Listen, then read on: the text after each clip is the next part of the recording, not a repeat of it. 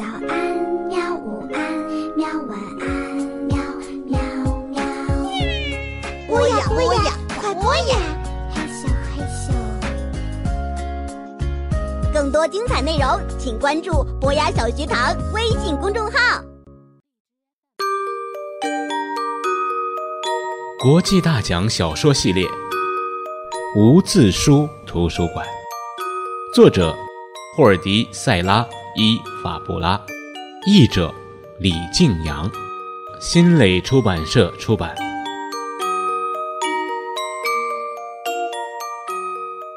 本杰明镇长正在观看匈牙利队和保加利亚队的一场足球赛的直播。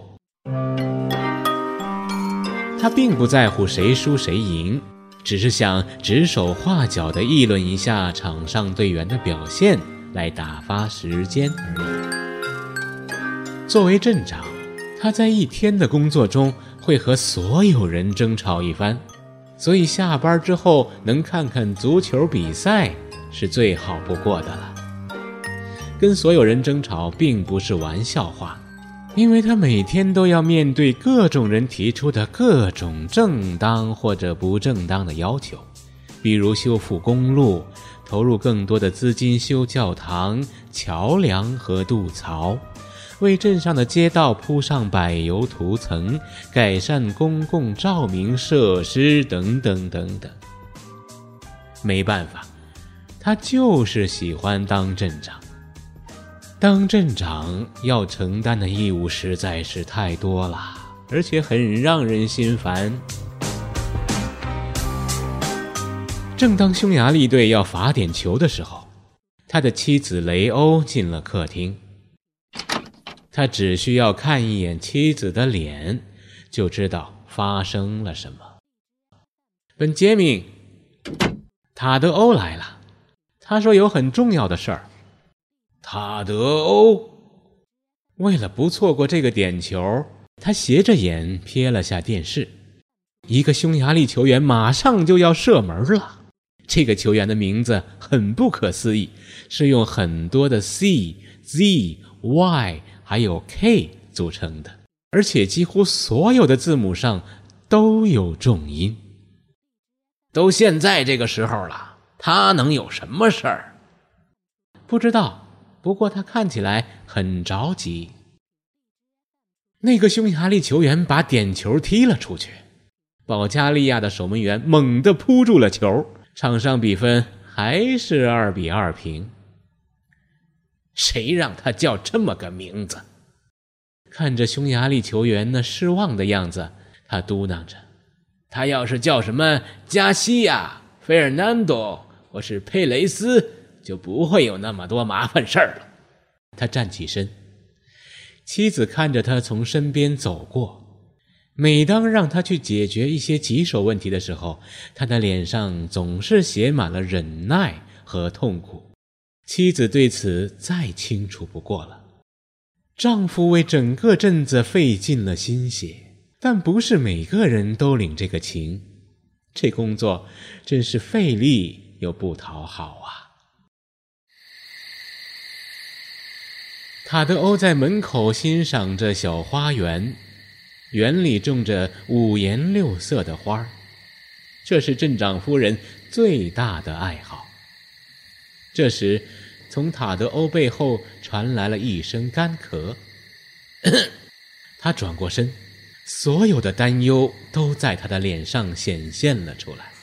本杰明，幸好，幸好我找到你了。都这么晚了，你想干什么呀？镇长的语气十分不满，他还特意强调了一下：“我正为修整河道的事儿忙着呢。”出出了点事儿。火车站站长说道：“搬到他了，搬到几乎只有两个还能用的导轨了。再说也不是什么大东西，但它依旧是镇上。”最有名望也最传统的财富之一，不，不不不是那个，不是那个，你得跟我来一趟，去哪儿啊？图书馆，图书馆关门了，就是因为这个，你看。塔德欧张开了右手，手心里有几个大小各异、字体不一的字母。这，这是什么东西啊？本杰明皱起眉头，完全没明白。这字母啊，塔德欧，我知道这是字母，但是他们是是什么意思啊？我也不知道啊，但他们就散落在圣卡西诺小广场上，图书馆的台阶上也有，有些还从图书馆的门缝下面窜了出来。本杰明用两根手指捏起了一个光彩夺目的大写的 W，这个字母比一颗米粒儿大不了多少。嗯，我觉得。这是小孩子在那里玩的时候留下来的，不，不是这样的。那你说是怎么回事？囚禁了，囚禁了！电视里讲解员的声调突然提高了一点以祝贺其中一支球队的第三个进球。这种气氛也感染了他们。今天有球赛啊？塔德欧问道。因为工作的原因，他几乎错过了所有的球赛。哼，我我哪知道？我跟你说过我在工作。呃，可可能是我女儿马佳在看吧。本杰明厚着脸皮撒了个谎。十岁的马佳对足球毫不关心。好吧，好吧，你来还是不来？明明明明天，你要是现在不来，我就去找莫拉里斯军士。来访者开始了迅速有效的威胁。镇长妥协了。塔德欧是最有效率的，何况他还投过自己一票呢。哎，好吧，但是我得先回屋拿一下钥匙。镇长回到屋里，穿上了鞋子，又瞟了一眼电视，抱怨了一下自己的霉运。而此时，解说员还在讲解保加利亚队那个漂亮的进球。然后，镇长告诉妻子自己要出去一趟，就出了门。那些东西引起了我的忧虑啊！在穿过连接圣卡西诺小广场和马约尔大广场的小巷时，塔德欧又开口了：“你也看到了吧？”本杰明镇长开始紧张起来。到底发生了什么？在一个关闭了一年多的图书馆里，最有可能出现的就是厚之又厚的一层层尘土。除了这个，还能有什么？哎，你你看，你看，看到没有？台阶上有一堆字母。他爬上了台阶，站在了图书馆的门口。飞舞着的字母们飘来飘去，彼此之间推推搡搡，伴着风儿在空中摇曳着。更多的字母从大门下面钻出来，仿佛地上有一只隐形的手在和他们嬉戏。在他们停下来休息的时候，将他们连根拔起，让他们在风中起舞。你还觉得这是小孩子留下的东西吗？塔德欧严肃地问道。不是，显然不是。这些字母不是从一张报纸之类的东西上剪下来的，也不是什么儿童玩具。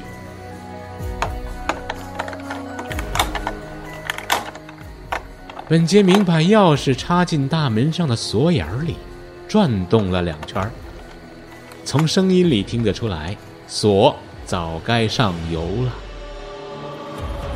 很明显，自从一年前图德斯女士离开之后。再没有任何人进过图书馆了。大门开了。来，哎，来帮帮我！哎，哎，镇长推着门说道。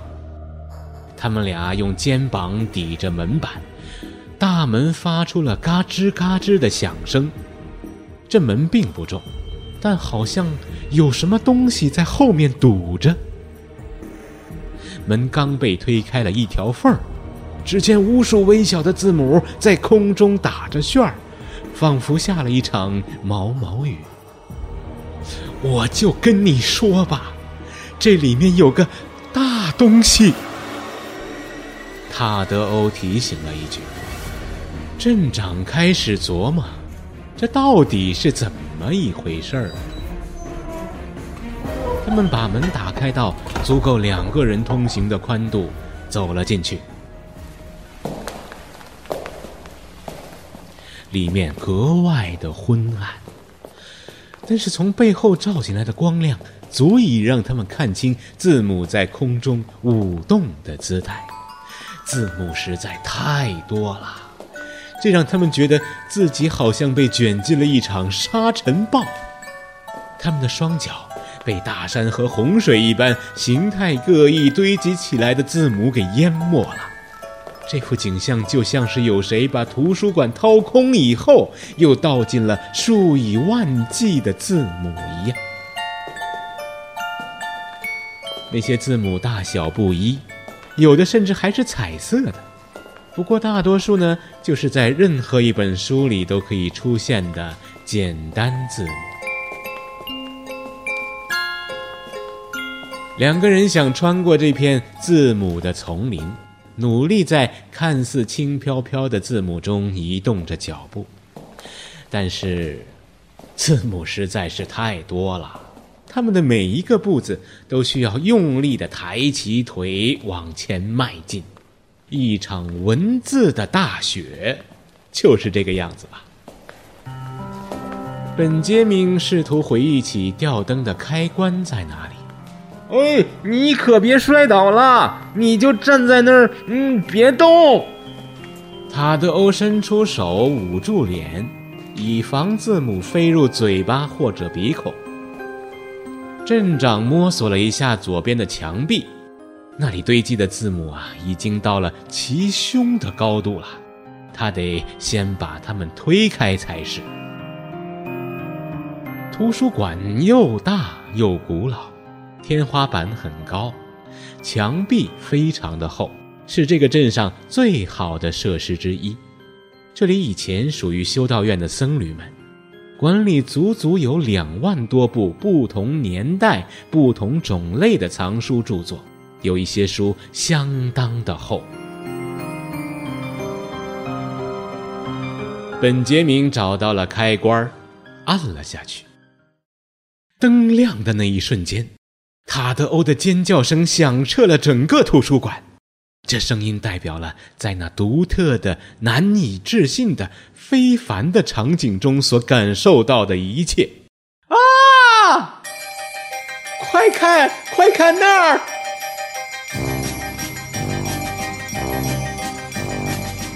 无数的字母覆盖了图书馆的整个地板，堆成了连绵起伏的小山，足有两人来高。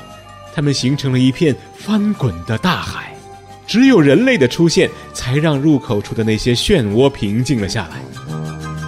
字母们把书架的底层都淹没了，有些还出其不意地登上了高处的书架。这天的天气非常冷。